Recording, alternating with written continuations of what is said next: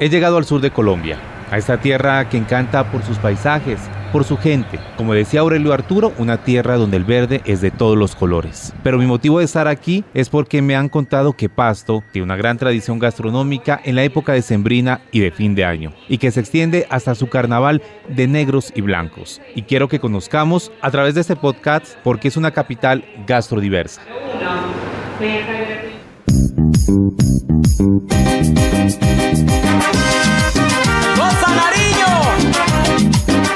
Me he subido a un taxi. Aquí lo reciben con ese sabor, con esa música de la tierra que a cualquiera eriza. Y lo primero que hago es preguntarle a la taxista sobre los platos tradicionales en esta época de diciembre. Amigo, aquí la Navidad es muy familiar. Aquí en este trabajo uno se puede dar cuenta de la cantidad de familiares que llegan. Uf, hartísimos. Pero de hecho hay muchos que llegan con sus platos pues de las ciudades de donde están. Pero el plato típico de aquí son unos buñuelos, pero no son redonditos así como usted se los imagina. Son así todos, parecen nubes y con una miel deliciosa. Uno no puede comerse solo uno, uno se come hartísimos. ricos. Deliciosos. Después pues a ver qué otra comidita hay en las novenas, es donde uno se engorda. Pero es.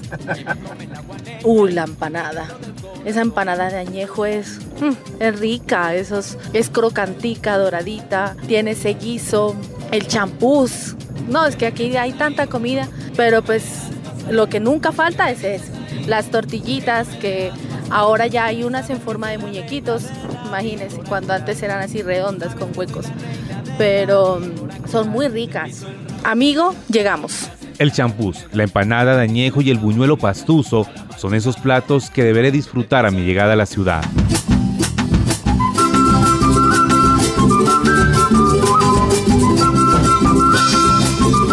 Con la danza pastusa llego al corazón de Pasto, la plaza de Nariño. Aquí he decidido preguntarle a los transeúntes qué me recomiendan degustar. ¿Cuál es esa tradición que en sus casas, con sus familias, tienen un 24 o 31 de diciembre y que le ofrecerían a un turista? Pero sí he escuchado que hacen champús, que dan empanaditas de queso con azúcar, que dan tamalitos envueltos. Ese es el boñuelos, la natilla. Buñuelos, natilla, pavo. Generalmente es lo que se en todo Colombia se acostumbra, ¿no?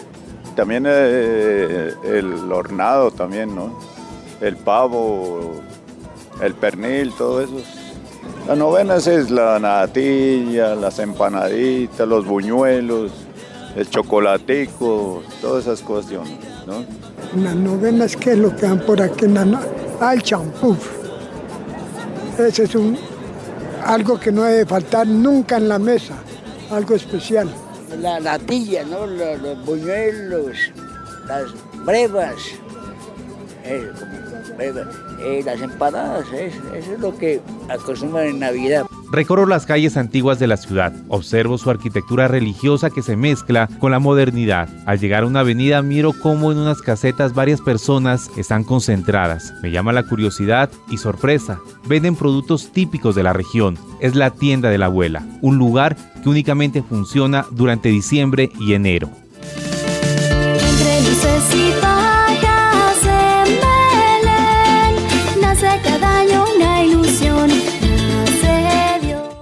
Ahí me atiende Sandra Chávez, que me ofrece los famosos buñuelos pastuzos, que no son como los que normalmente conocemos, redondos.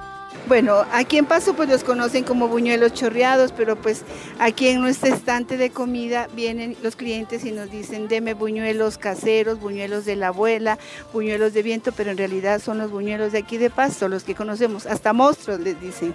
¿Por qué? No sé, la, gente dice, deme monstruos, pues ya sabemos que son los buñuelitos caseros. Pues a Dios gracias hemos, eso es una tradición, aparte de mi madre que nos dejó la enseñanza, ella nos dejó, como se dice, el tutorial de todo esto.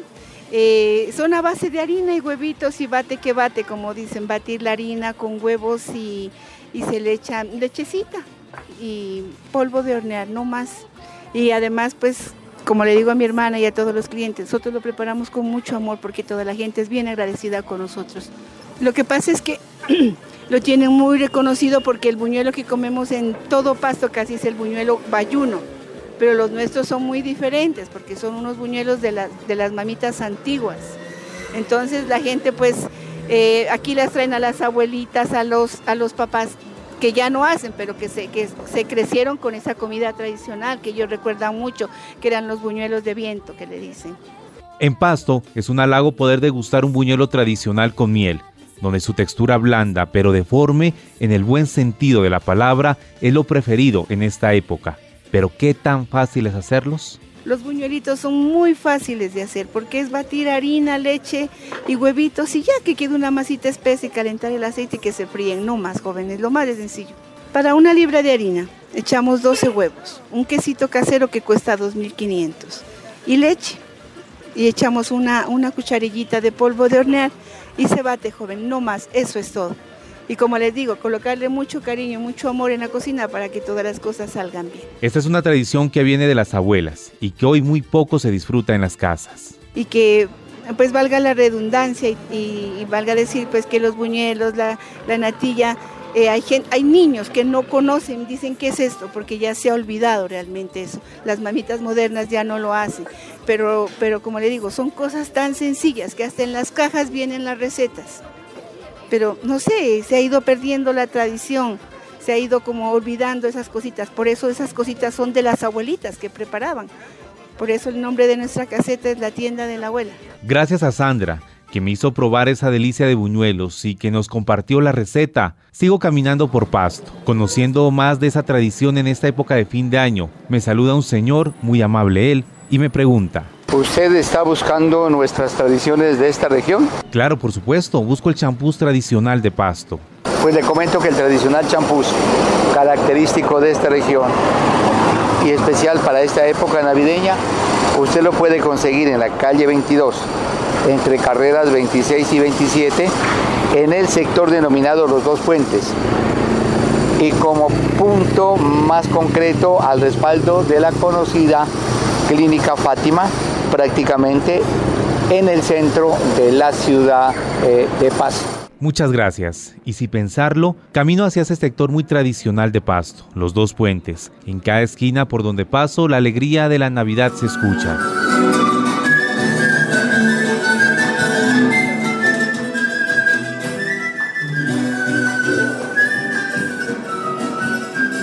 Y sin dejar a un lado que también se siente que el carnaval está por llegar.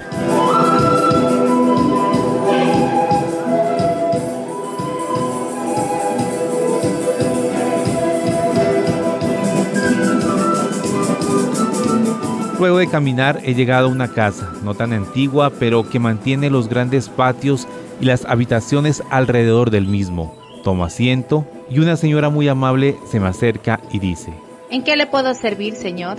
Quiero un vaso de champús. En menos de un minuto me sirven el tradicional champús, el cual tiene un aroma que es difícil de descubrir. Se mezcla con algo dulce pero al mismo tiempo ácido. Le doy el primer sorbo y un millón de partículas degustativas se activan una delicia.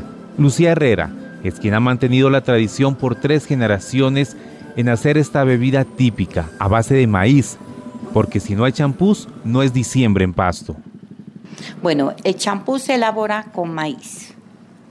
Luego el maíz se lo, eh, se lo muele y se lo pone como a fermentar, pero una fermentación de unos tres días el, el, ¿qué es el, el maíz se lo coloca en un balde plástico a tres días.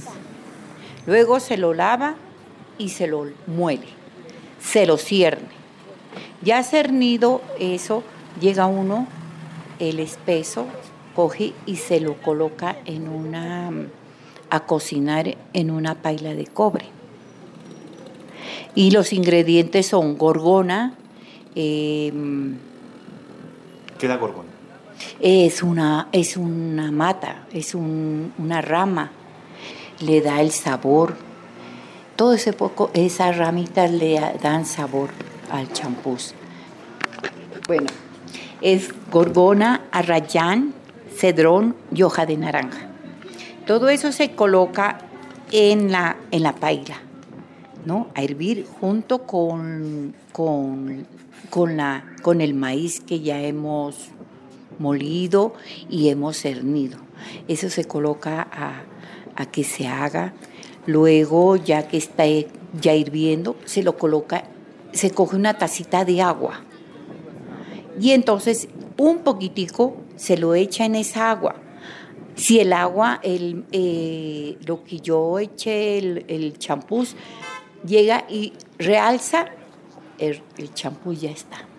Es un plato que requiere dos preparaciones, la que nos acaba de narrar Lucía y al momento de servir. Ese es un plato que para el pastuso es un postre navideño. Bueno, luego ya que esté frío, ya frío, coge y se lo cola. Se hace una miel y la piña calada.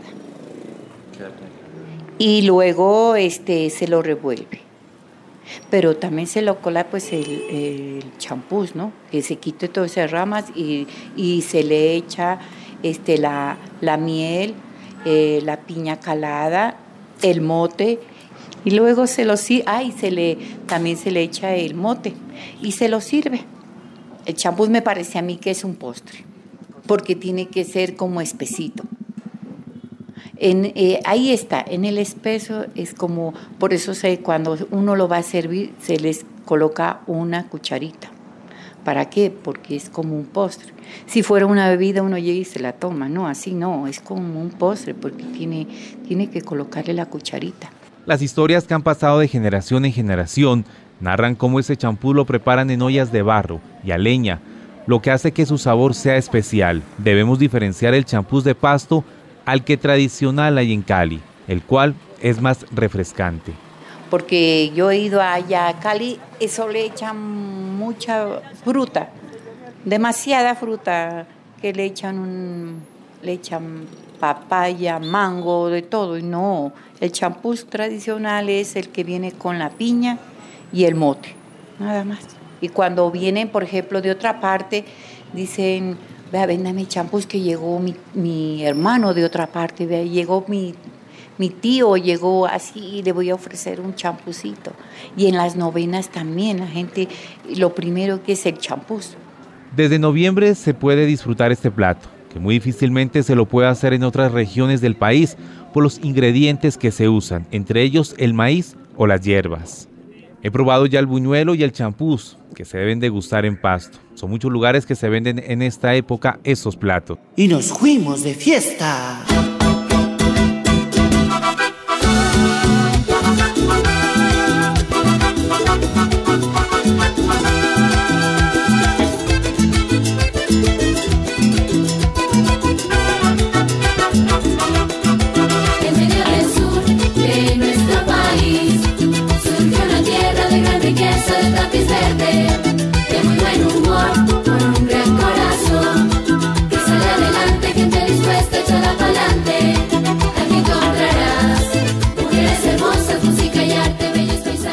Normalmente aún se mantiene por algunas personas la tradición de tomar café en la media mañana y en la tarde. Y qué mejor hacerlo en esta época con uno de los mejores cafés de Colombia, el de Nariño, y acompañado de otra tradición, la empanada de ñejo. Pasto, pasto mío, mi tierra del sol, eres la alegría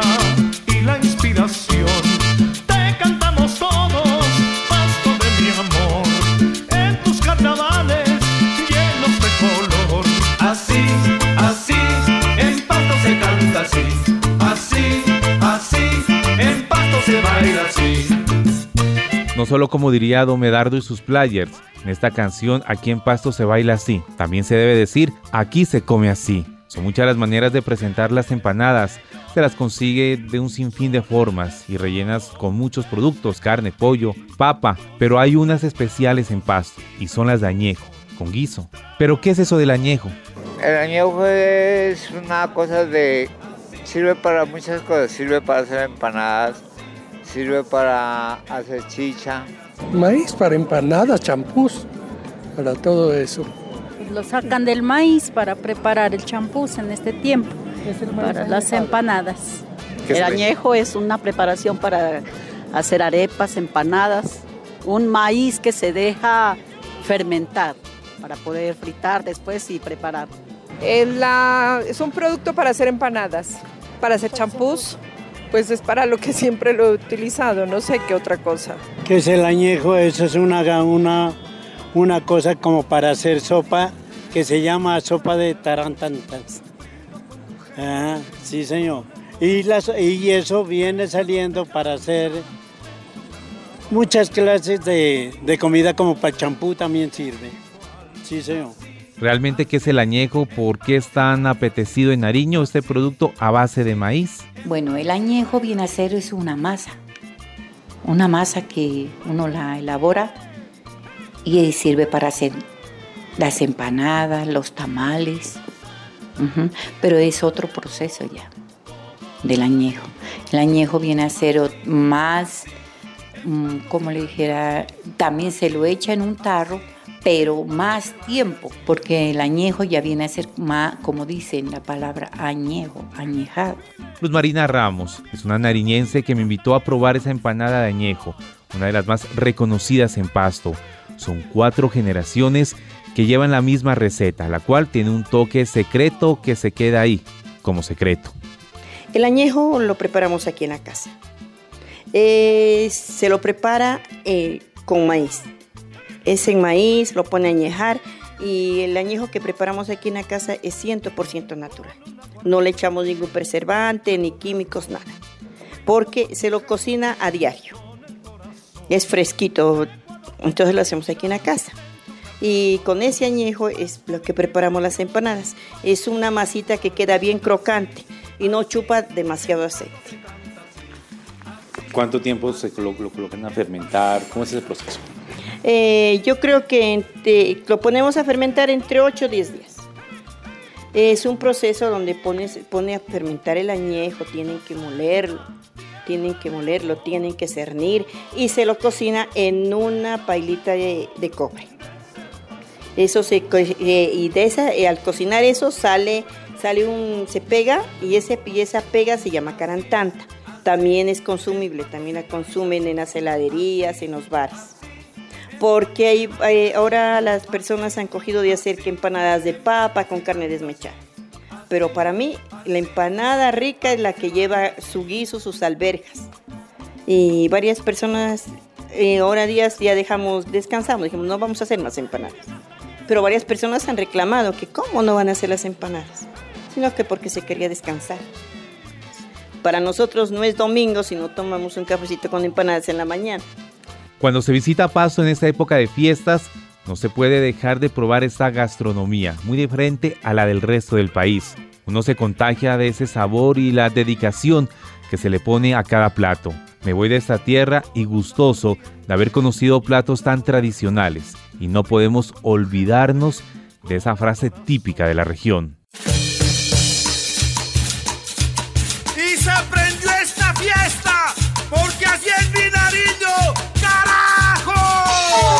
Soy Diego Camilo Burgos, este fue un podcast de la serie Acentos de la Radio Nacional de Colombia.